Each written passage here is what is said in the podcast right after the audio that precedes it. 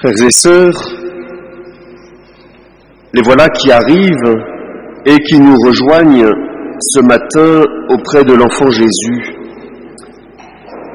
De loin et même de très loin, ils ont vu se lever la gloire du Seigneur annoncée par le prophète Isaïe. Et ils se sont mis en chemin, discernant la direction à suivre pas après pas. Ils ont cherché à rencontrer celui qu'ils ne connaissaient pas, mais qui les attendait. Mystère de la foi qui traverse le cœur des hommes avant même que ces derniers n'en prennent conscience.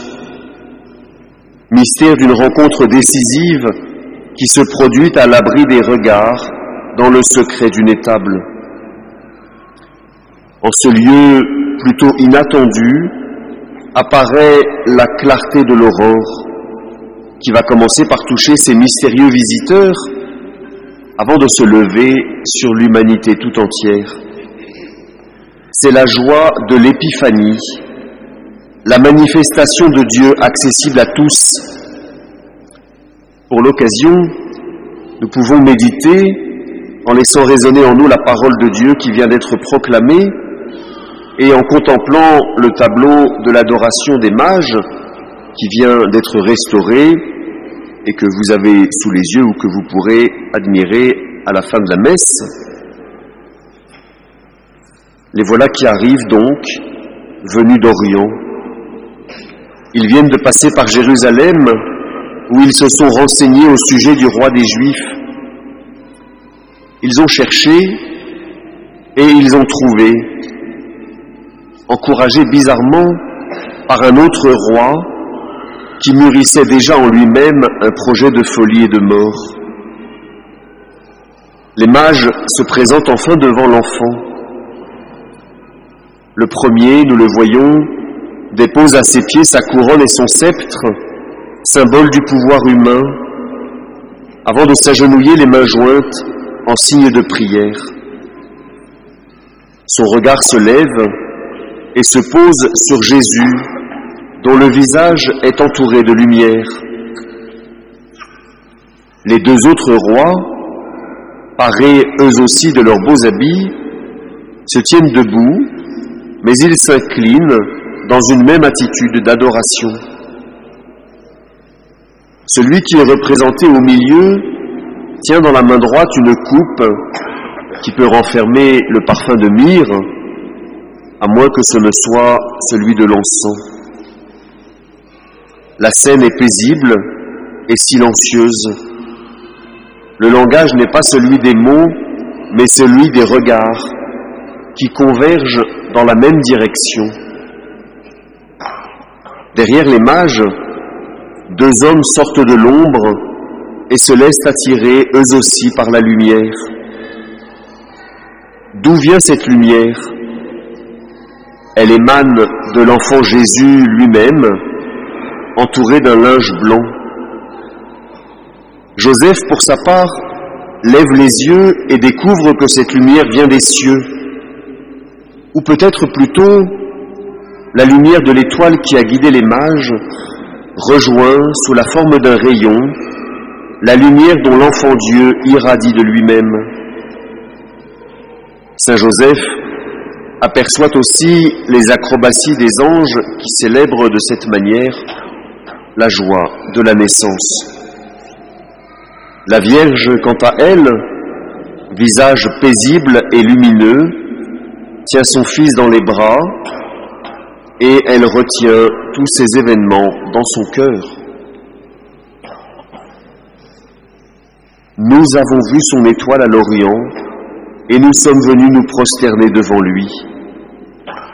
En quelques mots, les mages décrivent l'origine et le sens de leur démarche. Un signe leur a été donné, un signe qu'ils auraient pu ne pas voir, un signe auquel ils auraient pu rester indifférents. Cette étoile ne contenait en elle-même aucune indication précise. À présent, le peintre Antoine Ancio nous permet de contempler le moment de la rencontre et de l'adoration. la recherche de Dieu n'est jamais vaine. Elle peut demander du temps, subir des obstacles et même la traversée du désert, susciter des inquiétudes ou des remises en cause, mais elle finit par aboutir. Car cette recherche est d'abord l'initiative de Dieu en personne qui part à la rencontre de l'homme. Nous reconnaissons volontiers la quête de la foi comme l'œuvre de Dieu qui fait grandir la liberté de ses enfants. Les mages ne connaissaient pas Dieu, mais Dieu les connaissait déjà. Il les connaissait et il désirait les associer à l'événement de sa naissance, de sorte que des peuples nombreux et divers en soient touchés à leur tour. C'est pourquoi la tradition médiévale, prenant quelques distances avec le texte biblique, a voulu voir dans les visages de ces mages les représentants des trois continents connus à l'époque, l'Afrique, l'Asie et l'Europe. Saint Matthieu conclut son récit par l'évocation très sobre de leur retour. Avertis en songe de ne pas retourner chez Hérode, ils regagnèrent leur pays par un autre chemin. L'adoration produit des fruits de conversion et de transformation intérieure, et cet autre chemin désigne celui d'une vie nouvelle. Une naissance peut en cacher une autre, et c'est ainsi la grâce nous est donnée ce matin de célébrer le baptême d'Amory à la lumière du mystère de l'Épiphanie. Par le sacrement du baptême, il va être plongé dans la foi en Dieu qui se révèle à nous. L'événement du baptême est assez comparable à celui de la visite des mages.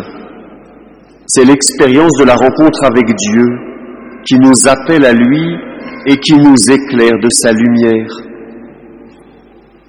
Amaury ne connaît pas encore Dieu, mais Dieu le connaît depuis longtemps. Pour Amaury, le Seigneur prononce aujourd'hui les mots qu'il adressait autrefois à Jérémie. Avant même de te façonner dans le sein de ta mère, je te connaissais. Avant que tu viennes au jour, je t'ai consacré. Je fais de toi un prophète pour les nations. Le Seigneur murmure encore à ses oreilles la parole destinée à Isaïe. Ne crains pas, car je t'ai racheté, je t'ai appelé par ton nom, tu es à moi, tu as du prix à mes yeux et je t'aime.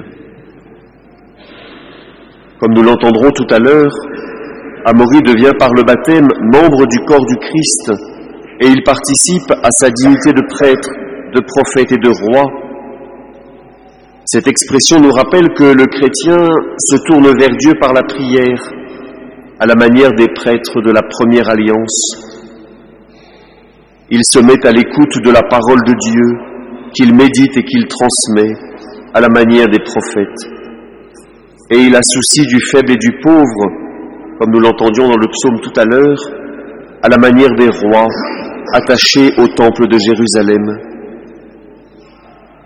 Frères et sœurs, rendons grâce pour la démarche des mages que le Seigneur a choisi comme témoin. Rendons grâce pour Amaury, que le Seigneur choisit aujourd'hui comme son enfant bien-aimé. Amen.